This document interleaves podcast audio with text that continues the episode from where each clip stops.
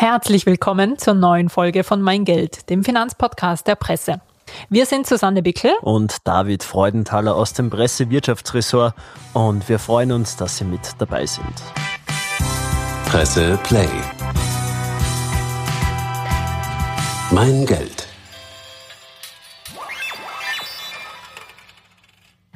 Ja, wir wollen heute noch einmal übers Investieren reden. Ganz genau. Und dafür haben wir uns heute was ganz Besonderes herausgepickt. Es geht nämlich um Dividendenaktien, also Wertpapiere, die man vor allem hält, um regelmäßig Einnahmen zu bekommen. Wir haben ja letzte Woche schon darüber gesprochen, was die Gründe und Vorteile sind, warum man genau jetzt investieren sollte. Und diesmal sprechen wir darüber, welche Fehler da passieren können und vor allem darüber, wie man diese am besten vermeidet. Sehen wir uns zu Beginn die Aktien an. Im Idealfall steigt man bei einem Unternehmen ein, das geht dann durch die Decke und dann verkauft man die Aktien wieder mit hohem Gewinn. Das klingt zwar sehr schön, aber in der Realität kommt das vielleicht leider nicht ganz so oft vor. Und deshalb gibt es noch eine zweite Option, die man am Schirm haben sollte, wenn man sich eben Aktien kauft. Ich weiß, was du meinst, Susi. Das sind dann die Dividendenaktien, oder? Ja, ganz genau.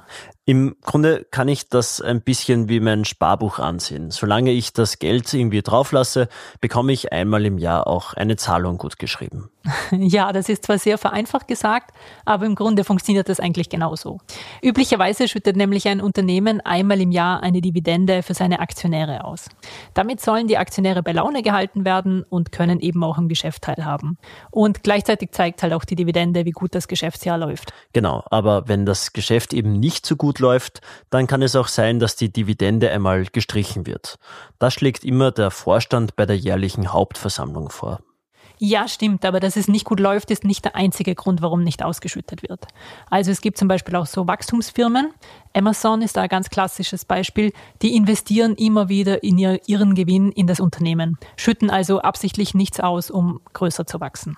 Aber werden wir mal ein bisschen konkreter. Weißt du, wer in Österreich traditionellerweise die höchste Dividende ausbezahlt? Puh, aber nachdem wir in Österreich sowieso einen finanzstarken Sektor haben, würde ich mal behaupten, das ist eine Bankaktie.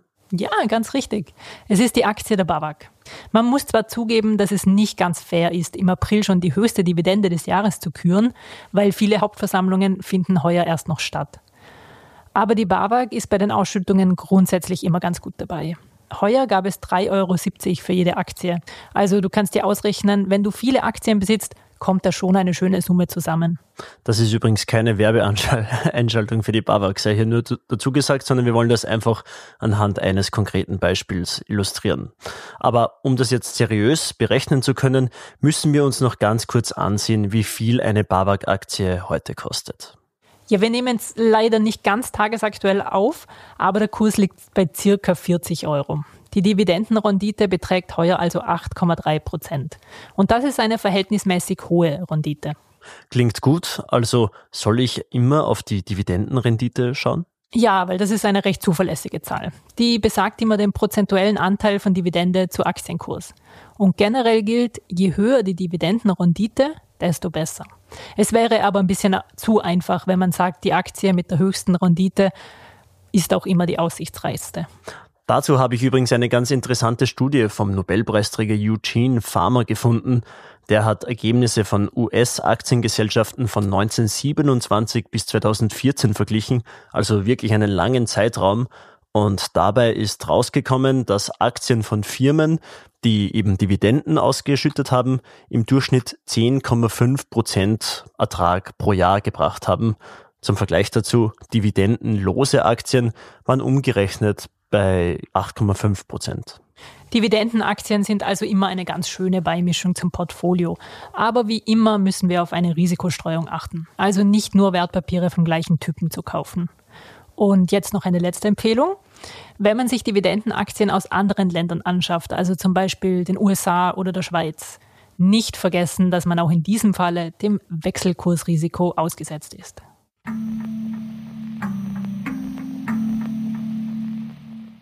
Bevor man sich aber überhaupt für Dividendenaktien oder sonstige Investitionen entscheidet, sollte man sich schon ganz gut am Kapitalmarkt auskennen. Susi, du als unsere Finanzexpertin, sag mal, wie steht's denn eigentlich um die Finanzbildung in Österreich? Naja, David, denk mal zurück an deine eigene Schulzeit.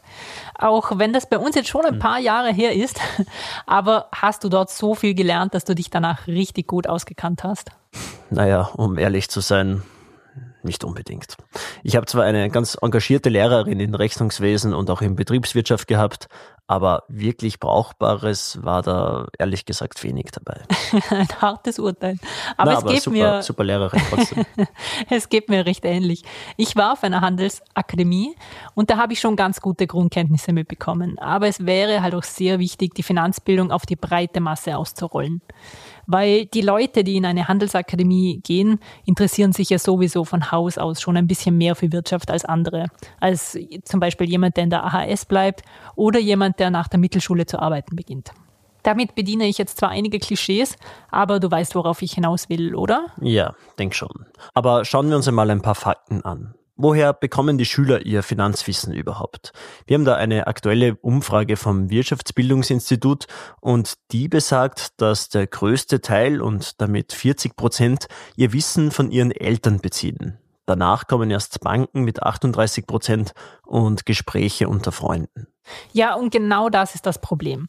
Wenn die eigenen Eltern schon keine so gute Finanzausbildung genossen haben, können sie auch nicht so viel weitergeben, wie nötig wäre.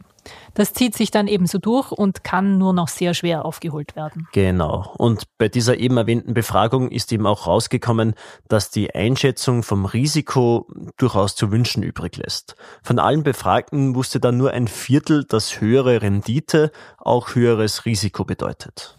Okay, dann schauen wir uns jetzt aber mal ganz konkret an, was gemacht wird, um das verbessern zu können. Weil im aktuellen Regierungsprogramm steht etwa, dass die Wirtschaftsbildung an Schulen verbessert werden soll. Und man muss zugeben, das funktioniert auch schon ganz gut. Genau, von politischer Seite gibt es da seit einiger Zeit verschiedenste Initiativen, etwa vom Institut für Wirtschaftsbildung oder auch von den Bildungsdirektionen in den Bundesländern. Da geht es dann ganz grob um grundsätzliche wirtschaftliche Zusammenhänge und auch um den Umgang mit Geld. Okay, spannend. Aber wir haben vorhin ja schon ganz kurz darüber gesprochen, woher die Menschen ihre Finanzbildung nehmen. Ein wichtiger Punkt haben wir noch nicht erwähnt, das sind die sogenannten Finfluencer. Die tauchen jetzt immer mehr auf Social Media auf. Aber ich würde vorschlagen, weil das ist so ein großes Thema, dazu gibt es mal eine eigene Folge.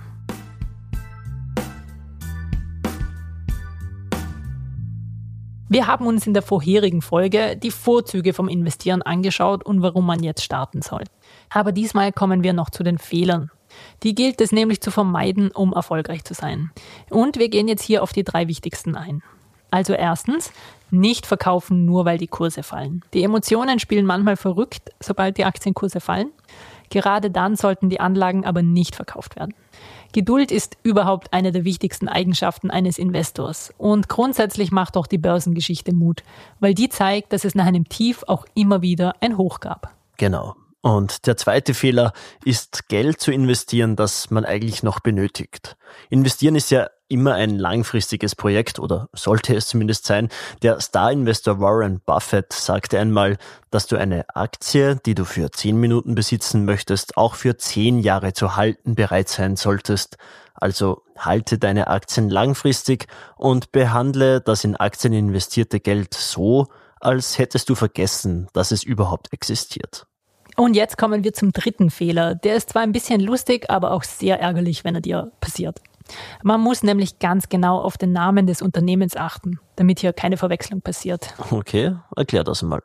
Okay, ein Beispiel. Du kennst doch Zoom. Du meinst diese Videokonferenzplattform? Ja, genau, ganz genau. Die zu Beginn der Pandemie hatte Zoom seine große Zeit. Also plötzlich wurde ja alles auf Videotelefonie umgestellt und man hat sich sogar mit seinen Freunden oder Familie über den Videochat unterhalten. Das waren noch Zeiten. Zum Glück sind sie vorbei. Mhm. Das wollten natürlich einige Investoren zu ihrem Vorteil nutzen und sich Aktien von der Firma Zoom kaufen. Aber es gab leider eine Verwechslung, weil viele Menschen haben sich dann Anteile an Zoom Technology gesichert. Das Problem, das Unternehmen heißt zwar sehr ähnlich, hat aber nichts mit dem Videochat zu tun. Aber dadurch, dass immer mehr Menschen eingestiegen sind, ist das wie eine Lawine weitergegangen und es gab einen Kursplus von fast 900 Prozent. Okay, wow, das klingt nach ordentlich Pech oder schon fast Dummheit irgendwie. Oder erzähl mal, was ist dann damit passiert? Ja, es ist ein bisschen von beidem. Aber glücklicherweise ist in dem Fall die Börsenaufsicht dann auch gleich eingeschritten und hat die Aktie vom Handel ausgesetzt. Weil diese Firma, in die eben dann investiert wurde, hatte auch schon seit 2015 keine Geschäftsberichte mehr vorgelegt. Und dadurch gab es auch Zweifel an der Finanzsituation.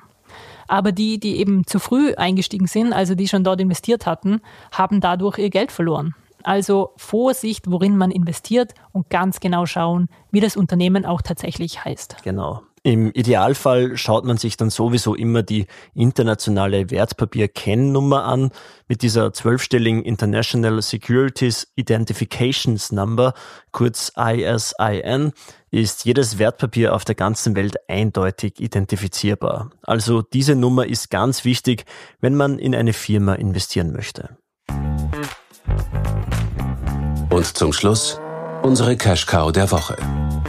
David, ich habe dein Interview mit Daniela Brodesser gelesen, das du vor ein paar Wochen geführt hast. Mhm. In dem habt ihr über Geld gesprochen. Genau. Ganz kurz zur Erklärung.